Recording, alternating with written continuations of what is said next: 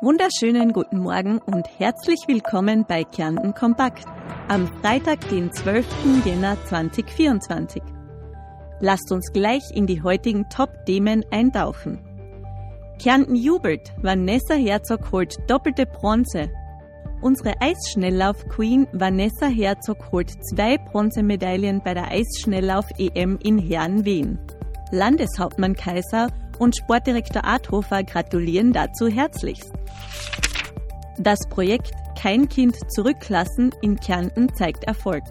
Landesrätin Sarah Schaar meldet positive Entwicklungen und plant neue Aktionen, unter anderem den Rosenthaler Kindertreff.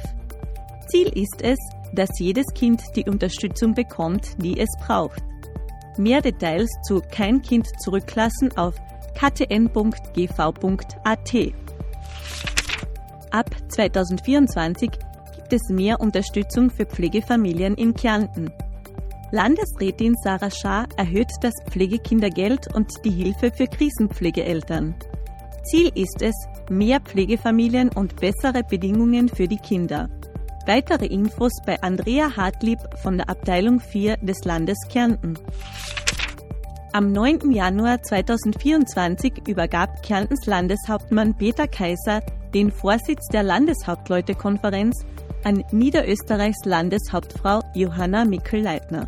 Kaiser hob die Bedeutung von Gesprächskultur und Zusammenarbeit hervor und betonte die Notwendigkeit, Finanzen für Gemeinden und Städte sicherzustellen. Kärnten konzentriert sich besonders auf den Schutz von Kindern in der frühkindlichen Bildung.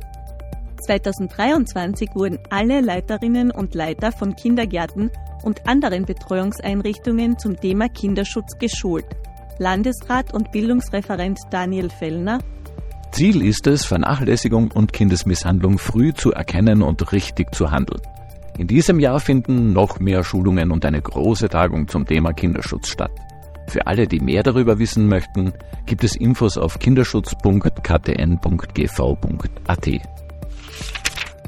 Und damit schließen wir unseren Wochenrückblick. Kärnten Kompakt gibt es wieder nächste Woche, um dich über alles Wichtige zu informieren. Genieß dein Wochenende, deine SPÖ Kärnten.